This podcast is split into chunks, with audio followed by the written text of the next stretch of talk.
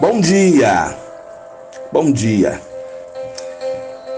Interessante que quando a gente se prepara para uma viagem, é muito comum a gente estar tá preocupado com o roteiro, verificarmos algumas vezes todo o roteiro que nós vamos fazer,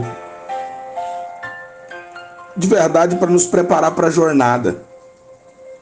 Interessante porque em uma missão nós gostamos de mapas, planos, previsões, cronogramas. E essa é uma forma, ou é a mesma forma, para os processos da nossa vida. Sentimos-nos inseguros se não sabemos ao certo o que vai acontecer, como, quando,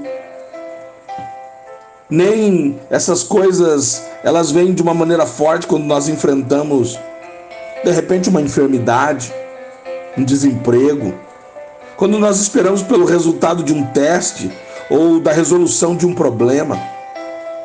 Ei, por vezes nós temos dificuldades em não saber quanto tempo teremos que esperar até que a resposta de Deus chegue.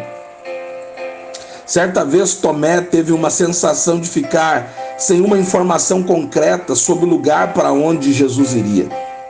Ele não sabia quanto tempo demoraria e como eles poderiam reencontrá-lo. A resposta de Jesus foi: Eu sou o caminho. Fala comigo, eu sou o caminho, a verdade e a vida. Ninguém vai ao Pai a não ser por mim. Mas a gente quer mapa, a gente quer resposta. Mas a única palavra que Jesus diz é: Eu sou o caminho. Interessante que Ele é o nosso guia para toda a verdade. E o propósito da vida cristã não é somente conhecer o próximo passo, mas viver no Espírito a cada instante. A presença dele nos revela o caminho a seguir.